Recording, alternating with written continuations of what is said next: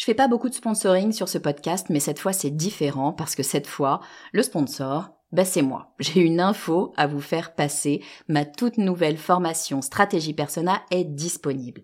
Stratégie Persona, c'est la solution pour toutes les personnes qui ont du mal à trouver des clients. Toutes les personnes qui ont du mal à définir qui sera leur prochain client. Toutes les personnes qui ont du mal à trouver les mots justes pour parler à leurs clients.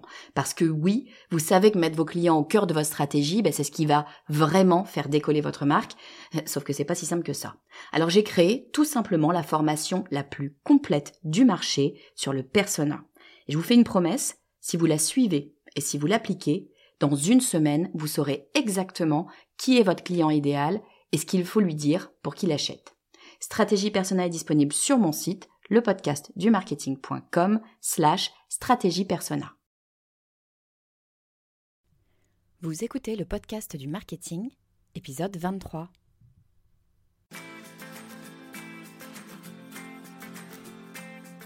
Bonjour et bienvenue. Je suis Estelle Ballot et je suis ravie de vous recevoir sur le podcast du marketing.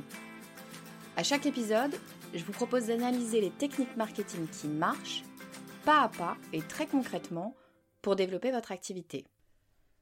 J'espère que vous avez passé un très bon Noël en famille, que vous avez réussi à déconnecter pour profiter à fond de ce qui est à mon avis et de loin le plus important, la famille.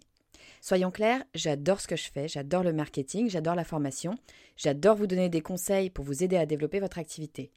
Mais la vraie raison pour laquelle je travaille, c'est pour pouvoir offrir la vie la plus douce possible à mes enfants. Et la vraie raison pour laquelle j'ai choisi de quitter un très bon job dans le privé pour travailler de façon indépendante, bah, c'est pour pouvoir adapter mon emploi du temps à celui de ma famille et pas l'inverse.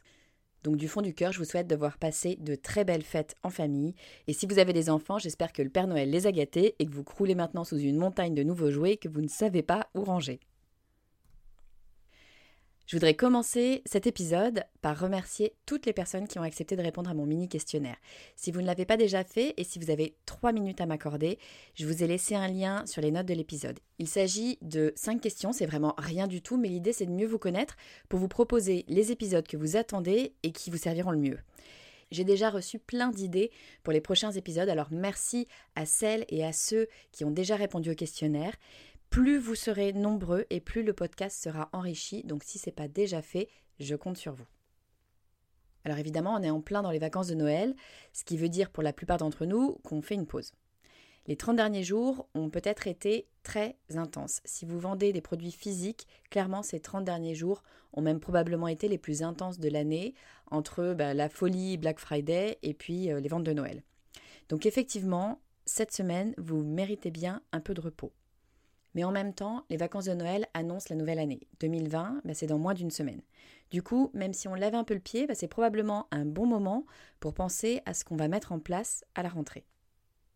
Je vous encourage vraiment à vous fixer des objectifs et pas des objectifs vagues du genre vendre plus de produits ou avoir plus de fans sur ma page Facebook. Non, fixer des objectifs, ça veut dire fixer vos objectifs et les écrire pour vous engager à tout faire pour les atteindre. Alors chiffrer les objectifs, ben, ce n'est pas toujours simple parce que c'est en partie subjectif. Pourquoi est-ce qu'on va se fixer une croissance de 5 ou de 10% par exemple? Eh bien disons que ça va dépendre d'une part de votre marché et des informations que vous pouvez avoir dessus et d'autre part de votre historique. Pour ce qui est des informations sur votre marché, je vous conseille vivement de faire des recherches sur Internet. Vous n'êtes pas à l'abri de trouver des projections euh, sur votre marché. Et pour ce qui est de votre historique, eh votre croissance sur les derniers mois, voire euh, sur les dernières années, ben, ça va vous donner des informations précieuses. Et puis le troisième élément à prendre en compte, et c'est en fait celui qui va le plus influer sur vos résultats, eh c'est ce que vous prévoyez de faire durant l'année. Ça tombe sous le sens, hein. si vous mettez en place les bonnes actions, si vous investissez votre budget correctement, vous allez obtenir de meilleurs résultats que ben, si vous faites rien. C'est pour ça qu'à une semaine de la nouvelle année, je vous propose de revoir ensemble 5 des épisodes du podcast du marketing essentiels pour mettre en place votre stratégie en ligne. Alors de quoi parlent ces 5 épisodes? Eh bien, il s'agit des fondamentaux à mettre en place de toute urgence si vous ne l'avez pas déjà fait. Alors c'est parti, on commence avec le tout premier élément à travailler. Il s'agit de votre persona. Qu'est-ce que c'est un persona? Eh bien, c'est une vision détaillée de votre client idéal. Et connaître ce persona, c'est primordial parce que c'est ce qui va vous permettre de créer du contenu qui parle directement à votre audience. Vous avez peut-être déjà eu l'impression qu'un article que vous lisiez parlait directement de votre situation, comme si l'auteur vous connaissait et s'adressait directement à vous. Et bien si c'est le cas, c'est que l'auteur de cet article a bien rédigé son persona et que vous correspondez parfaitement à sa cible c'est primordial de rédiger son persona de la façon la plus exhaustive possible parce que ce persona va vous permettre de personnifier et de mieux comprendre vos clients. Et quand on y pense, à peu près toutes vos décisions stratégiques vont dépendre des besoins de vos clients. Donc le persona, c'est vraiment un incontournable et un très bon point de départ pour toute activité. Dans l'épisode 13, je vous détaillais notamment comment rédiger votre persona en organisant un brainstorming. Et pour vous éviter de sécher lorsque vous animerez votre propre brainstorming, bah, je vous ai préparé une liste de 100 questions à poser. Alors comme d'habitude, pour la télécharger, il vous suffit d'aller sur le podcast du marketing.com slash cadeau 13. Donc une fois qu'on a une vision claire de ce qui est notre audience et quelles sont ses attentes, si ce n'est pas déjà fait, je vous invite à créer votre site internet. Si vous souhaitez vendre vos produits ou vos services sur Internet, évidemment ça tombe sous le sens, un site Internet est indispensable. Mais même si vous souhaitez vendre via la distribution traditionnelle, rien ne vous empêche d'avoir un site vitrine. Ça permet de mieux maîtriser votre image de marque, de vous faire connaître d'une nouvelle audience et, alors on y pense moins, mais ça permet aussi de montrer à vos distributeurs ce que vous pouvez leur proposer. Alors évidemment, on pourrait passer des heures à parler de création de site internet. Du coup, j'y ai consacré deux épisodes, les épisodes 11 et 12. Je vous rassure tout de suite, je ne suis pas développeur, donc je ne rentre absolument pas dans les termes techniques que je ne maîtrise pas du tout. En revanche, je vous explique comment créer un site tout à fait professionnel, quasi gratuitement et sans aucune connaissance en code. Alors il faut bosser un peu, hein, tester, chercher, mais franchement, si moi j'y arrive, vous pouvez le faire vous aussi. Donc dans ces deux épisodes, je vous prends par la main, étape par étape, sur la construction de votre site. On commence par l'hébergeur, le nom de domaine, euh, puis la plateforme de création et les éléments indispensables au bon fonctionnement d'un site de qualité. D'ailleurs, rapide aparté, j'en profite pour ajouter une précision. Dans l'épisode 11, je vous conseille de monter votre site sous WordPress parce que c'est gratuit et c'est la plus grosse plateforme au monde, donc il existe une tonne de supports sur le net. Mais alors attention, il existe deux WordPress. On a wordpress.com et wordpress.org. Par pitié, si vous êtes sérieuse sur la construction de votre site, allez directement sur wordpress.org. La différence entre les deux, bah, c'est tout simplement la liberté. Avec WordPress.com, vous pourrez construire un site très facilement et totalement gratuitement. En revanche, vous allez vite être coincé car les possibilités de personnalisation sont assez réduites. A l'inverse, WordPress.org vous donne la possibilité de faire absolument tout ce que vous voulez. Vous pouvez même rentrer dans le code si ça vous chante. C'est sur cette plateforme qu'un tiers des sites mondiaux sont créés. L'outil est ultra puissant et la seule chose qu'il faut faire en plus de WordPress.com, bah, c'est d'avoir un hébergeur. Donc franchement, c'est rien du tout. On parle d'une cinquantaine d'euros par an donc aucune raison d'hésiter. Je précise, hein, je ne suis pas du tout sponsorisée par WordPress.org ou WordPress tout court, c'est juste mon avis. Le troisième épisode à réécouter, c'est l'épisode 2. Dans cet épisode, je vous donne ma stratégie pour trouver vos tout premiers clients. Et d'ailleurs, c'est une stratégie à conserver même lorsque vous avez déjà une belle liste de clients, à mon avis.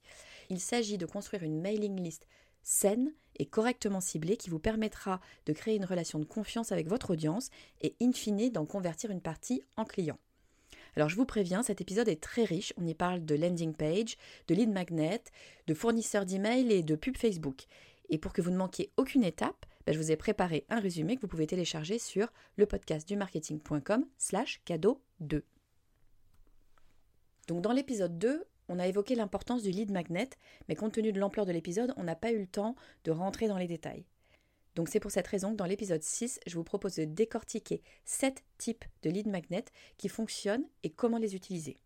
Après, à vous de décider. L'idée, c'est qu'à la fin de cet épisode, vous puissiez choisir le lead magnet qui vous correspond le mieux et que vous soyez en mesure de le mettre en place sur votre site, bah, histoire de pouvoir regarder tranquillement votre base email grossir de jour en jour. Les quatre épisodes dont on vient de parler sont à mon avis essentiels pour mettre en place les fondamentaux d'une stratégie digitale. Si vous les appliquez correctement, vous êtes déjà bien équipé pour développer votre activité sur le net. Le cinquième épisode dans lequel je vous propose de plonger ne parle pas de digital, mais d'état d'esprit. Il faut se dire les choses, l'égalité homme-femme n'existe pas. Et ce serait mentir que de dire que c'est uniquement du fait des hommes. Dans l'épisode 18, j'ai eu le plaisir de recevoir Aurélie Salver qui nous parle d'entrepreneuriat au féminin et notamment de prise de parole au féminin. Aurélie s'y connaît en prise de parole, puisque, entre autres choses, elle a créé le TEDx for Women Barcelona.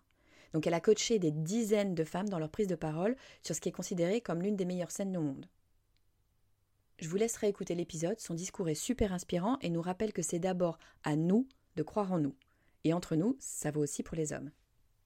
Voilà, on arrive à la fin de cet épisode un peu spécial pour cette fin d'année. 2020 est quasiment là et c'est à nous de faire en sorte qu'elle soit la meilleure de nos années jusqu'ici, enfin d'un point de vue business en tout cas. Et je vous le souhaite vraiment de tout cœur. On se retrouve dans un peu moins de deux semaines. Alors désolé, j'ai publié cet épisode avec euh, deux jours de retard, mais entre Noël et l'arrivée de mon deuxième enfant il y a tout juste un mois, bah, j'avoue que je suis un petit peu débordée en ce moment. Donc dans un peu moins de deux semaines, je vous parlerai des différentes façons de réutiliser votre contenu, histoire que vous n'ayez pas fait tous ces efforts pour rien. Si vous avez aimé cet épisode et si vous voulez soutenir le podcast du marketing, le meilleur moyen, c'est de laisser un avis 5 étoiles sur iTunes ou sur votre plateforme favorite. Et comme je vous le disais en intro, si vous avez 3 minutes à me consacrer, vous trouverez dans les notes de cet épisode un lien vers un mini questionnaire qui me permettra de mieux comprendre vos attentes pour toujours améliorer ce podcast. Et puis si vous avez envie de discuter, ben, n'hésitez pas à m'envoyer un message ou à commenter les posts. J'essaie de répondre à absolument tout le monde. Vous pouvez me trouver sur Facebook, euh, le podcast du marketing, ou alors directement sur mon profil perso sur LinkedIn euh, sous Estelle Ballot. Alors dans l'invitation, laissez-moi un petit message qui précise qu'on se connaît via le podcast pour que je vous accepte à coup sûr. Je vous dis à très vite.